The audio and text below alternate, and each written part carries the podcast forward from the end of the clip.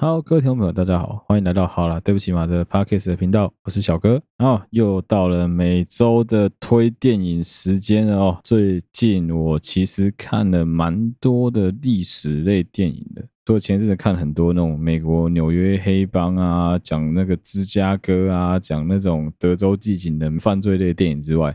其实我一直都很喜欢另外两个题材，除了警匪之外，我一直很喜欢战争跟历史类的电影。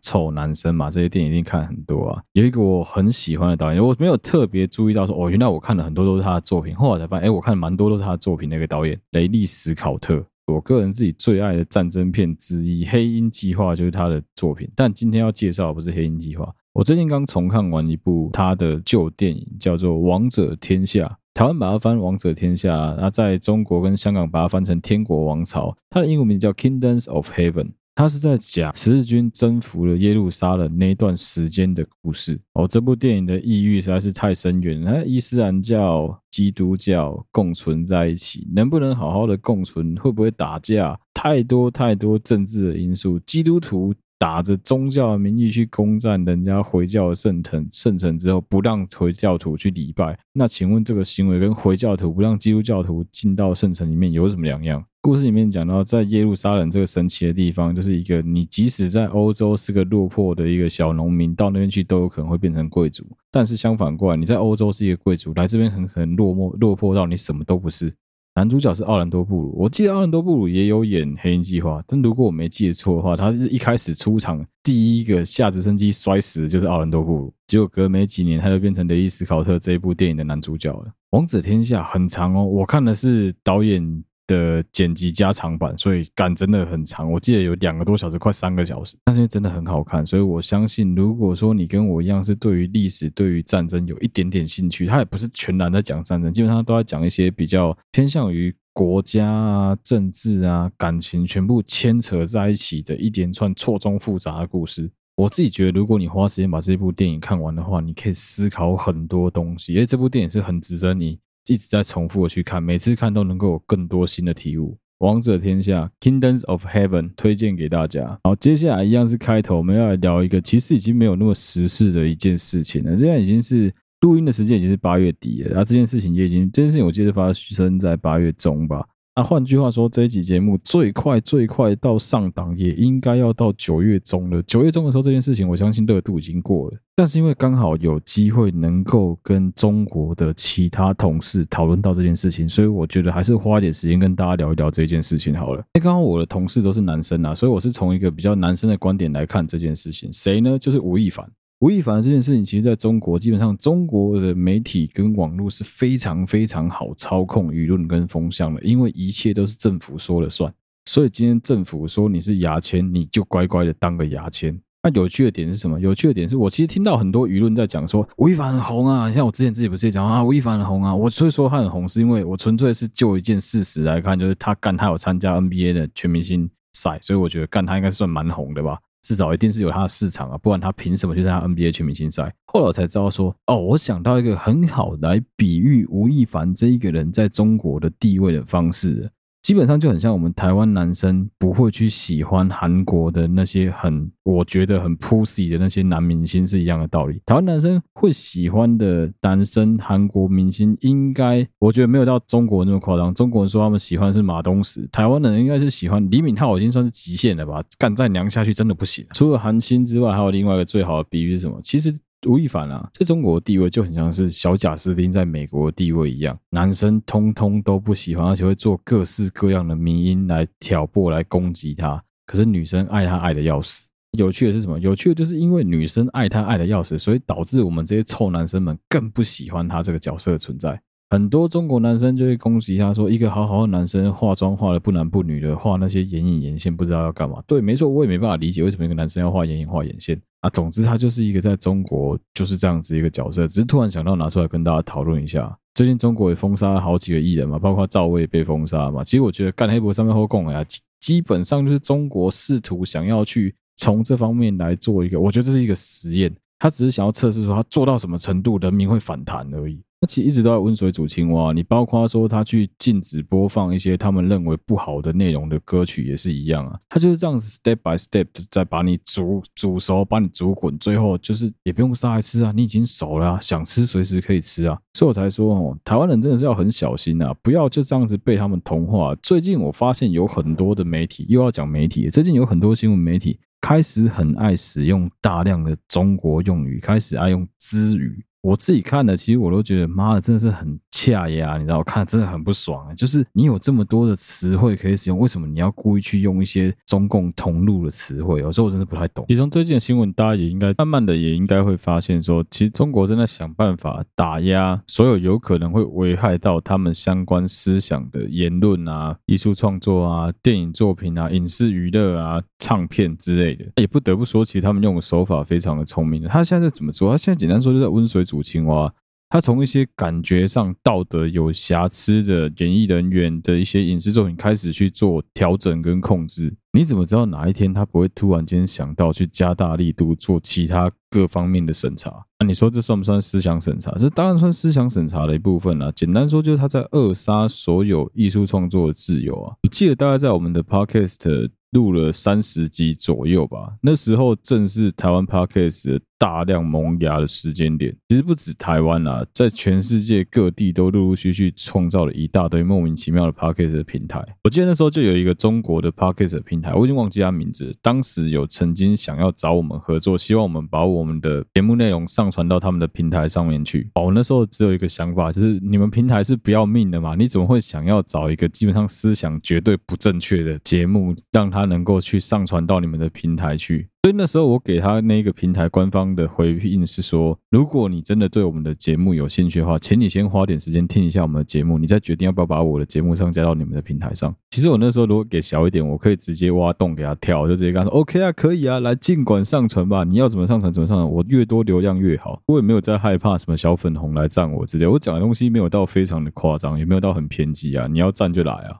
所以其实我不知道，我觉得这种温水煮青蛙的行为，我不知道有多少中国人会真正的去意识到说，其实他们陆陆续续这几年以来，有越来越多以前能够看到的影视作品的主题，现在都不见了。好了，离题了，这不是我们今天想要讨论的重点啊。之后有机会再花一集的时间跟大家聊一聊，因为我其实蛮多中国同事的，可以跟大家聊一聊，现在中国年轻人他们对于他们目前的局势的一般的了解情况是什么样子。毕竟我的职业也算是一种国际职业，对于很多还没有真正出过、见过世面的中国同事们来说，刚你可能刚踏入我们这个行业的时候，你会看到很多不一样的东西，你还是会带有很多党国思想在里面。但是其实只要你多花点时间，有机会能够去各国走一走，去日本走一走，去泰国走一走，你就会知道日本根本不是你们口中的那个小日本啊。日本有实在是有太多值得中国借鉴的东西了。如果到这个时间点还在讲说什么啊，他们当年曾经入侵过我们中国，曾经占领过我们中国，曾经屠杀过我们中国人。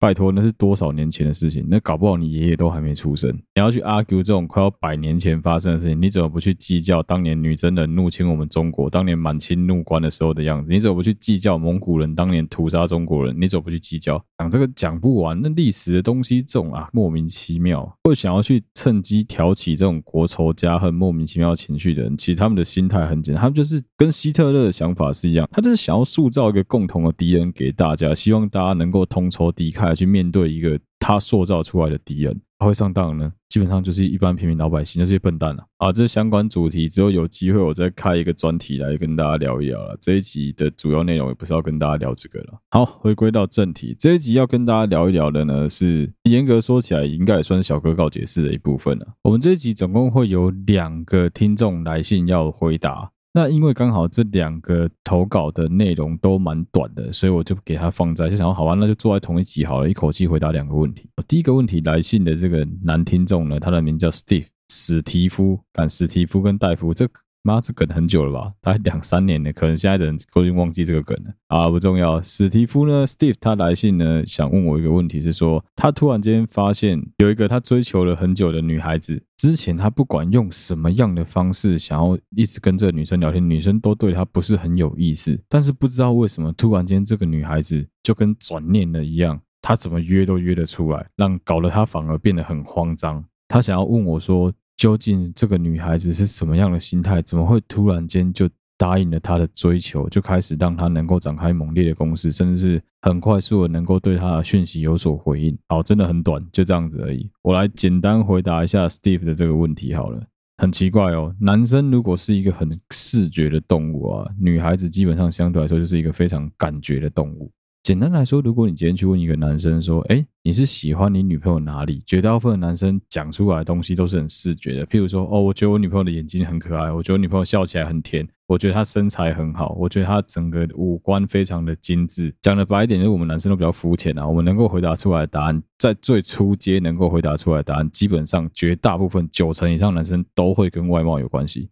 但是当然，随着交往的时间越来越久，或是你追求她的时间越来越久，你会慢慢的发现她的其他优点。譬如说，哦，我发现这女生真的很善良，什么她周末可能有去什么流浪动物之家去喂养小动物啊，什么去养老养老院照顾爷爷奶奶啊之类的这一种比较深层、比较心灵的东西。但是女生相反过来，女生其实打从一开始，的确女孩子也会喜欢比较长得养眼的男生，一定的啊，谁不喜欢美的事物？可是，如果你今天去问一个女孩子说：“哎，你喜欢你男朋友哪里？”绝大部分女生回答出来的答案都不会这么具体，都不会是什么“哦，喜欢他有大鸡鸡，我喜欢他胸肌很大块”之类。不是，绝对不是。绝大部分女生回答出来就是：“、哦、这个男生愿意花时间陪我好好的聊天，这里男生愿意花时间跟我好好相处，这个男生做得到我其他男朋友都做不到的某一些事情。”所以，Steve，你知道吗？很有可能是你在不知不觉中，你的某一个行为，或是你的某一个价值观，去打到了这个女孩子。所以，突然间，她认为说，哎，你是一个还不错的对象，是可以试着交往看看，她才会愿意给你那些约会啊，跟你出去的这些机会啊。不然，为什么人家会讲说，男追女隔座山，女追男隔层纱？其实很多情况就是这样子啊，跟打棒球赢球输球一样。我跟你讲啊，你赢了哈，你就是跟人家讲说，我今天出门的时候先绑左脚鞋带，大家都会说，哦，对对对，就是因为这样你才赢球。你输球，你讲什么东西，人家觉得你讲的都是借口。今天这女生喜不喜欢你也一样。我跟你讲啊，她喜欢你哦，就是你会看到路边的小猫会讲，会去摸摸小猫，她也觉得你这个动作很可爱。她如果讨厌你的时候啊，犀利人妻，我不知道现在还有多少听众曾经有看过 犀利人妻里面，其实谢安珍跟温昇豪演的这个角色，他们两个有一段非常好玩的对手戏，到现在这个梗都还一直，温昇豪会因为这个梗一直被大家吐槽，就是咖喱饭事件。我不知道多少人知道咖喱饭事件。简单说，那时候身为老婆的谢安珍想要好好的讨好她的老公，就只是正常的吃个饭而已。她帮他们把饭准备好，晚饭准备好，温昇豪进场开始准备要吃饭。吃饭的时候，温昇豪看着那盘咖喱饭就开始借题发挥了。他说。我真的没办法理解，我们已经在一起这么久，你怎么还会不知道这件事情？我最讨厌你，我最讨厌你做的这些事情。他隋唐那边骂的莫名其妙，靠北啊，我是做错什么？你没事这样子屌我，你屌啥小？他就马上问温生豪说：“所以是我怎么了吗？你为什么要这样子？我做错了什么？”温生豪就马上讲说：“就像是这个咖喱饭，你看我已经不知道跟你说过多少次，我最讨厌人家把咖喱跟饭淋在一起。那、你要想想看他们两个的情况，他们两个已经结婚多少年，都已经有小孩，小孩都已经能够好好讲话，都已经是四五岁，我觉得好像是小学左右的年纪了吧。”对夫妻长期相处下来，女老婆怎么可能不知道你的喜好？她怎么可能会不知道你其实咖喱饭这件事是很随便的？结果温森豪就借题发挥了，他说：“我这辈子最讨厌就是把咖喱跟饭淋在一起。”那这时候隋棠演的谢安珍这角色当然就觉得很委屈啊，他就讲说：“可是我从来都没有听你说过这件事，我也从来都不知道有这件事情啊。”啊，这种时候就是套用到我们的理论啊，你你想要借题发挥就借题发挥到底啊，所以这时候温昇豪就直接讲说，你看这就是你的问题了，从我们在一起这么久，你从来没有想要认真了解过我的感受，那其实就跟你在追求对方，对方被你感动到的那个点是一样的。我跟你讲啊，被你感动到了之后，你做啥弄丢了啊？如果他没有被你感动到的话，你做什么都是恶心丑怪，都是塞流了。所以其实我觉得，Steve，你可以去观察一下你们两个以前的聊天方式啊，或者是说。你在跟他可能 maybe 们曾经有约会过一两次之后，你的表现是不是有哪个地方刚好打到他？可以针对这个地方去做加强，去继续的努力把这个地方维持住啊，不要把你不好的那一面展现出来。我觉得这就是一个非常好追求女孩子的机会啊！啊，有时候追对方本来就是讲一个天时地利人和啊，啊，就刚刚好那个时间点你做这件事情就是对了嘛。接下来能做的就是什么？就是继续努力啊，就希望你能够有好的结果，能够追到你心仪的这个对象。祝福你好不好？好，接下来是第二个投稿。第二个投稿也是男生，也是在追女生。但第二个投稿这个心态，我自己是觉得不怎么可取啊。不过我也觉得 OK 啊。如果你想问我的话，你真的想要问我，我愿意回答你这个问题啊。第二个问题呢，敢是一串 ID 啊，我懒得打人家 ID 出来，懒得念出来。总之就是一个听众，一个男的听众，他在投稿，他想要问我说，他最近在网络上认识一个女孩子啊，这是他们第一次有机会能够约出来约会。那他知道我是北部人，他跟这个女孩子两个人也都是北部人，所以他想要问问看有没有什么我推荐他的景点。最后他给我挂号写说最好是淡水，哈哈，你哈哈个屁呀，干啊！其实我觉得，如果说你自己个人对于约会没有什么经验的话，网络上有相当多的文章啊、游记啊可以拿来参考啦。哎，我只能说哈，有时候资讯不够对称，你要我这样子直接回答你，我讲出来的东西不见得会是你用得到的。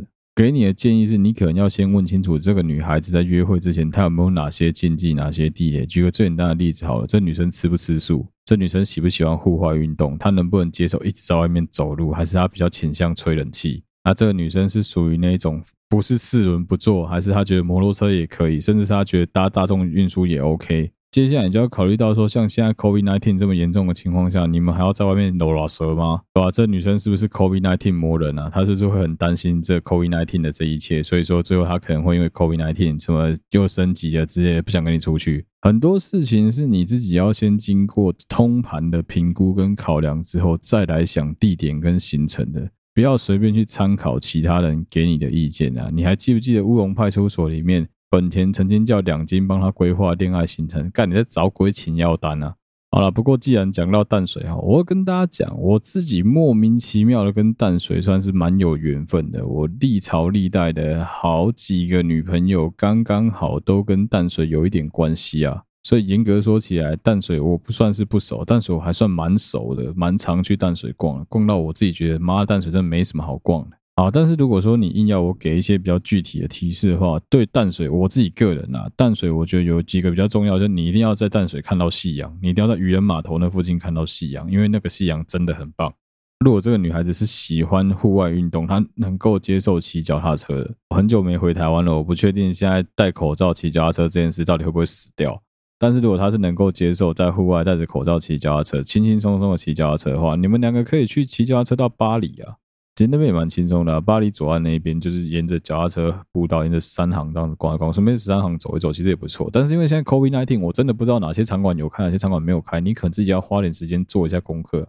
而至于说什么淡水的红毛城啊之类的这种行程，老实说啦，非常不推荐大家在假日的时候去，因为很多人，再加上它属于半户外的空间，我相信以现在这个情况，应该是。整个淡水到处都是人啊，所以你也要考虑到另外一个问题是：你们有要在淡水用餐吗？你们有要在淡水逛多久？它能不能耐热？不然的话，一整天在淡水这样子走下来，我跟你讲，正常人真的会受不了。那还有另外一个要切记的一个问题啊，有些人去淡水，他就是可能固定在一个点，譬如说他就是去渔人码头那附近的咖啡店、那附近的简餐店坐一个下午，接下来他晚上就可以到市里去逛夜市。如果是这样子的话 OK。我比较担心的是什么？我比较担心的是有一种情况，在你毫无规划的情况下，你就走了整条淡水老街，走了大概可能要，我记得来回这样走，至少可以杀掉你两个半小时的时间吧。走路走两个半小时，在大热天的情况下戴着口罩，其实是非常辛苦的。走完之后，晚上你如果又傻傻提议说，那我们去逛士林夜市好了，又继续再走他妈的两个半小时，一整天你戴着口罩走了五个小时的路，是我我可能都觉得腿快铁了。像这样子的行程安排就非常的没有逻辑，非常的没有任何的观念。如果是现在这个情况，我的话啦，你要讲说你要我去规划说在淡水附近玩的话，可能第一个还是要有车啦，有车真的会比较方便啦。淡水我大概也不会逛整个老街啊，逛整个老街大概会死人啊，很有可能就是找一间你自己去查一下，网络上很多啦，自己去查一下有特色的店，坐在那边喝个下午茶，吃个吃喝个咖啡，吃个下午茶吧。看一看淡水的夕阳啊，接下来就是你要去了解这女孩子的饮食习惯啊，她喜欢吃哪一种类型的食物？她是什么都可以呢？还是她偏向西餐、偏向简餐、偏向日式、偏向台式、偏向异国料理？这个自己稍微去花时间了解一下啊。你要找吃的也很简单吧，干这不用我教吧？淡水空白异国料理，淡水空白日本料理，淡水空白台式料理，一堆吧？这怪我搞吗？唔免吧？如果你是要问我自己的口袋名单的话，我是绝对不会认真告诉你淡水有什么吃的。我淡水随便乱吃啊，淡水就吃什么炸鲜奶之类这种垃圾食物啊。我在淡水吃的大部分都在淡江，淡江离一般人来说，你如果开车过去那太远，你又没办法停车。啊，为什么我会说开车方便？因为开车有一个好处是，你可以离开淡水，你可以去北海岸啊。等到看完夕阳之后，你可以开车绕北海岸一圈，因为干北海岸附近很多地方可以混啊。或者是反过来，你可以从基隆这一端一路往北海岸混过去。一路干超级多景点可以玩的，真的不用讲啦哦！拜托，自己稍微花时间查一下好不好？不要这么不认真啊！而且因为其实北海岸大部分的景点都比较偏向半户外啊，半户外有个好处啊，就是现在基本上餐厅内用也是 prohibited 嘛，禁止状态啊。啊，你与其要在那边混餐厅，你还不如找一些这种能够办户外的景点，买个粽子啊，买个点心啊，去买个雅尼克的蛋糕啊，待在车上海边随便找个停车场停下来，两个人在那边慢慢嗑，不是很好吗？当然，因为现在的季节，现在十月份哦，东北风快起来了，可能要注意一下风太强，两个人在海边，它会很像消薄的问题啊。那不然的话，你沿着基隆去万木山踩踩沙滩啊，接着继续开到万里去混一混，去万里野柳那边走一走，金山对不对？有机会的话泡个温泉啊。虽然我觉得你基本上应该是没什么机会啦。金山老街门口的那一间车轮饼很好吃啊，我记得一个才五块还八块，有个很猛的咖喱口味，很爽啊。或者是老街外面的鹅肉饭，不是老街里面的鸭肉，老街外面的鹅肉饭也很好吃啊。金山往石门方向那一整条路上，整个滨海公路沿岸到处都是咖啡店啊。中角湾那边有咖啡店嘛？再往前一点，你诶，我刚漏讲了哦，万里有雅尼克。你金山再往下过去，停车场沿路有很多那种路边的咖啡店，那种简餐店，基本上随便找一间进去，很气氛都蛮很好。啊，石门去吃个邱家肉粽啊，去吃个随便余家、刘家、梅家拿 whatever 加肉粽，其实都蛮好吃的啊。到石门过了河二厂，我记得是河二厂吧？河二厂的左手边是十八王宫，十八王宫那边有一条路上去，可以通到石门那边的好几只风店，那边风景蛮好的，其实可以上去走一走啊。啊，为什么要走北海岸？有个好处是因为北海岸的路宽，而且它不是山路，所以基本上女孩子比较不会有晕车的问题。再加上说，如果天气好的情况下，把窗户半摇下来，吹吹海风，其实蛮舒服的啊。绝对比起你那个硬要逼人家在淡水给他卡这个剃腿这个行程好很多啦。那、石门往三芝的方向，基本上能够逛的地方也很多啊。你石门那边就富贵角嘛，然后往三芝过去老梅啊。老梅石门那一段有什么绿石草啊，或者是老梅那边有好几片沙滩，其实都蛮值得下去踏踏浪，不错啦。啊，如果说到时候开一开肚子饿了，三芝那边在邮局的隔壁有一间很屌的小笼包，我自己是超爱吃小笼包，那间小笼包算是我吃过算。还不错，我个人蛮推荐的小笼包店，我忘记是哪一家是什么店名，但就是一间小笼包店，蛮大间的哦。那间店不错，赞。那如果说你们是早上从台北出发往基隆开，这时候晃了晃了一个下午，也差不多到淡水了吧？到淡水去，车子开着到渔人码头去看夕阳也是很好啊，这样就直接混掉一天啊。而且因为你们实际上都没有下来走什么路，所以这个时候再安排一个去士林逛士林夜市的行程，其实就是 OK 的。那当然，如果说你只有摩托车的话，莫玩的胜哦，还有卡车很暖气哦，那不是在开玩笑的。而且女孩子在发跟妆没办法好看的情况下，你也没办法好好帮她拍照，因为就是戴安全帽把头发整个压扁。请问你是要怎么帮她好好拍照？所以我一直都很推荐男孩子，尤其是你已经可能二十五岁以上的男生，最好还是要去考一下汽车驾照。即使你家没有车也没关系，你一定要花点时间去租一台车来练习。讲另外一个滨海公路的好处，就它很好开啊。